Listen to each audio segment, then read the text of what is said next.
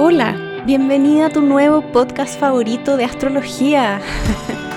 Me llamo Catalina Brieva, soy astróloga profesional, soy psicóloga y estoy aquí para responder todas tus preguntas según tu propia carta astral. En cada episodio de este podcast revisaremos una nueva problemática con una nueva carta, ayudando a decodificar el mensaje que dejaron las estrellas en esa alma. Pero antes, un disclaimer. Esto no es lo mismo que una lectura completa o comprensiva de la carta astral, sino que es simplemente una aproximación a intentar responder tu pregunta de acuerdo a tus datos natales según la astrología. Para preservar el anonimato de las personas que me escriben, tampoco revelo sus fechas de nacimiento ni sus datos completos de la carta, solamente algunas posiciones, ni tampoco ocupo sus nombres reales.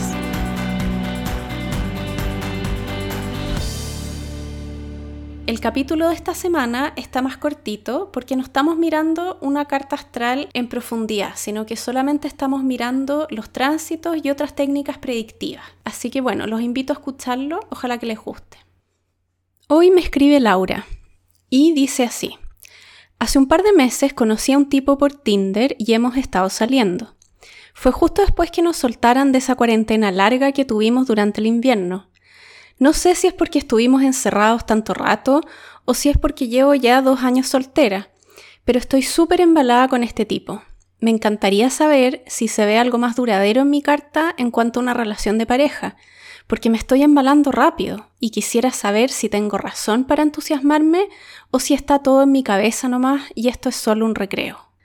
Ok, bueno, lo primero es que yo creo que Laura, esta pregunta se la hace mucha gente cuando recién conoce a alguien. Y es súper natural en verdad querer saber. Así que ya, sin más vueltas, me voy a ir directo a ver un poco los tránsitos en tu carta y otras técnicas predictivas, más que ahondar en tu carta natal. A ver, hay bastantes cosas pasando aquí si es que uno se detiene a mirar.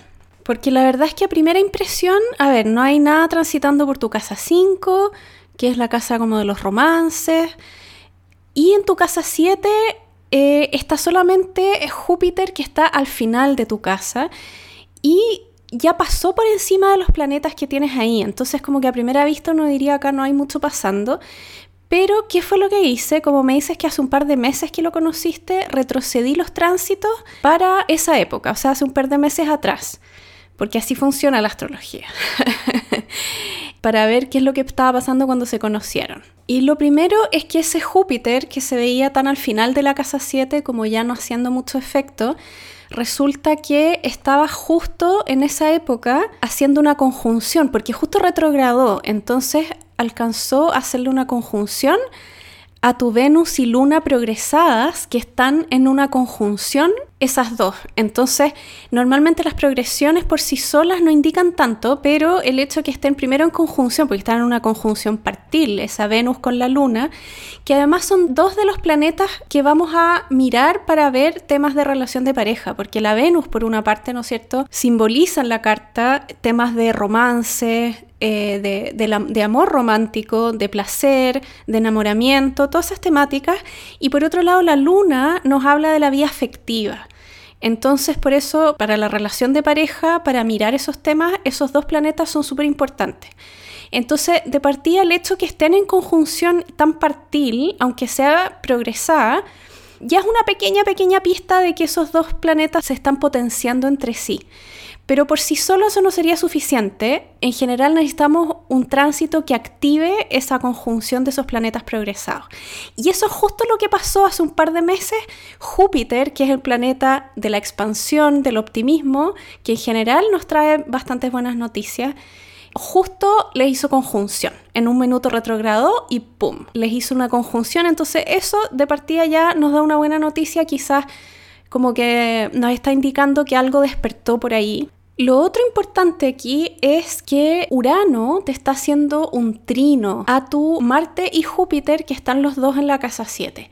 Ese es un tránsito que me parece súper positivo. El Urano ahí estimula el Marte y el Júpiter que están en la casa 7 Y al mismo tiempo Júpiter, como decía, es un planeta que trae expansión. La mayoría de las veces nos trae buenas noticias, como que es un planeta que nos bendice. Entonces, el hecho de partida que ya lo tienes en conjunción, tu Marte y Júpiter en la casa 7, en tu carta natal, eso ya es una súper buena noticia. El Marte Júpiter ahí es como si el tema masculino viniera expandido de alguna manera con ese Júpiter ahí. Y el hecho que están en las 7. Ahora, ese Urano ahí, los tránsitos de Urano hay que tener ojo porque a veces nos pueden traer sorpresas como algo así medio de la nada y a veces tan rápido como vienen las cosas que nos trae Urano, tan rápido se van. Entonces por eso igual necesitamos ver más confirmaciones para ver si es que esto va a ser más estable o no y eso es lo que vamos a seguir haciendo. Ahora, el hecho que sea un trino, eso igual es bueno y por otro lado, igual como Urano avanza muy lento, igual está haciendo un trino que dura un poco más. Entonces eso también es bueno, no es como que justo pasó rápido por ahí, sino que está retrogradando en ese punto, entonces le está haciendo un bonito trino ahí a tu Marte Júpiter en la casa 7. No es solo importante porque sea porque está en tu séptima casa y porque es un Júpiter que está al lado de Marte, sino porque además ese Júpiter es el regente de tu casa 7. Entonces eso lo vuelve doblemente importante. Entonces eso más me indica que ese Urano te está activando las temáticas de la casa 7. Otro detalle acá es que ese mismo Urano está en conjunción a tu medio cielo progresado. Entonces, de nuevo, eso por sí solo no indicaría demasiado, pero el hecho que esté justo, que esté tan partil, porque de verdad a mí me sorprende esto que están, las conjunciones acá están súper partil, es una otra cosa que nos indica en el fondo como que ese Urano te está trayendo cambios que son significativos. Igual es un dato importante cuando lo sumamos a los demás. Por otra parte, ese mismo Urano, además, le está haciendo un trino a tu luna en Virgo. Acá eso también está súper bueno, que también me dice que tu vida afectiva está con una sorpresa. Entonces aquí vemos que este Urano está haciendo harto en tu carta, fíjate. Y no se me escapa el detalle de que este es alguien que conociste en Tinder. Entonces es como divertido porque una de las cosas que Urano representa dentro de la astrología también son las comunicaciones digitales, como el Internet. Entonces, me parece una simbología interesante dado que estamos mirando la carta justo para el momento en que conociste a alguien por Internet. Bueno, entonces, y como guinda de la torta, para ver cuán importantes son los tránsitos de ese Urano, que al parecer está activando varias cosas en tu carta, estoy mirando tus profecciones, que es otra técnica predictiva, y por profecciones, el signo que estaba activado cuando lo conociste a él es el signo de Tauro. Eso es lo que me dice es que justamente Urano está transitando por ese signo de Tauro. Eso sí que de todas maneras nos apunta a que los planetas que estén transitando por ahí, las profecciones nos avisan que tienen mayor peso. Por lo tanto, esto también confirma que estos tránsitos de Urano sí están teniendo harta significación en tu vida. Probablemente en el fondo como que te van a traer cosas más concretas en la vida, dado que justo están pasando por el signo que está en perfección.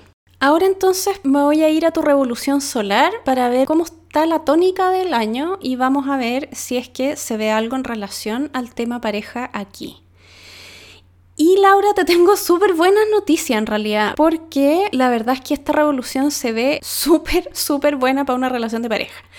Mira, primero que nada, tienes a la Venus, que ya dijimos lo importante que era, en la puerta, pero así partir, partir, partir exacto en la puerta de la casa 7. O sea, esa Venus no puede estar mejor posicionada para este tema. Por otra parte, además, esa Venus está trina a Saturno, a Plutón y a Júpiter. Me gusta mucho ese trino de la Venus a Saturno, porque dado que los tránsitos que estábamos mirando en tu carta natal eran de Urano, como te decía a veces, Urano como que trae cosas medias rápidas, como que las trae rápidas y, y se van rápido también.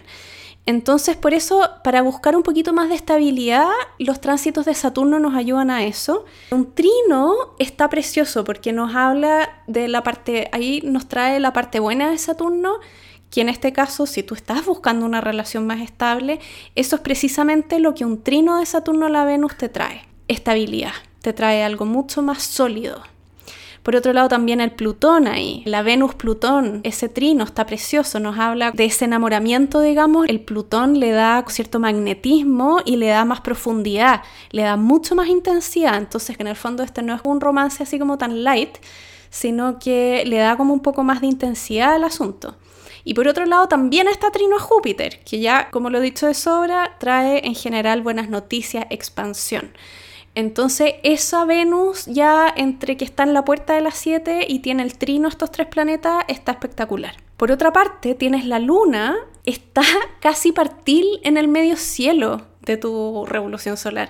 Entonces, eso también está súper bueno porque lo que nos dice eso es que durante este año tus emociones y tu afecto van a estar en una posición súper prominente. Además que está la luna de Sagitario, que es un signo precioso, súper optimista, está muy bonita esa luna. Por otro lado, en la revolución solar es súper importante ver también en qué casa cae el sol. Y en tu caso, cae este año en la casa 8. Y la casa 8, ¿qué nos habla? La casa 8 tiene un montón de significados, pero uno de ellos tiene que ver con la sexualidad. Entonces, si me dices que llevas dos años soltera, es como que digo, y más hemos estado encerrados en pandemia, ¿no es cierto? Entonces, por un lado, yo pienso, ok, como que este año se va a quizás reactivar el tema sexual. Y por otro lado, también la casa 8 nos habla de la intimidad. Entonces, la verdad es que las relaciones significativas no siempre solo tienen que ver con la casa 7. A me parece súper bueno que esto aquí también en la revolución vemos que tu casa 8 también está involucrada. Entonces aquí esto me dice que si es que hay una relación, esto le da un montón de profundidad. Bueno, Laura, yo creo que me encanta poder dar buenas noticias. no siempre es el caso, por supuesto, pero aquí la verdad es que juntando todas estas cosas, yo encuentro que acá se ve, hay potencial para algo poco más duradero, que era tu pregunta. No significa que tenga que ser perfecto. Ahora, yo creo que dado tu temperamento, que tú eres, se nota por tu carta, que tú eres alguien súper super práctica y como bien pragmática, alguien que no se enrolla mucho, em, yo creo que eso tú lo sabes en realidad, ¿ya? De que nada es perfecto. Pero yo creo que aquí hay un verdadero potencial y si bien no, nadie te puede dar una certeza, si es que yo tuviera que apostar acá por decirte sí o no, yo apuesto porque sí estás empezando una relación que va a ser duradera y que va a ser significativa para ti. Eso, así que te deseo todo el éxito del mundo y muchas gracias por escribirme. Y bueno, ese fue el capítulo de hoy, espero que lo hayan disfrutado. Si quieren escribirme con sus preguntas, lo pueden hacer al mail astroloyung.gmail.com. Me ponen sus datos completos de nacimiento, eso es fecha, hora exacta con minutos y ciudad del mundo donde nacieron. Ponen entonces también su pregunta con un poquito de contexto, tampoco demasiado largo, como algo parecido a lo que escucharon acá. Que tengas buena semana.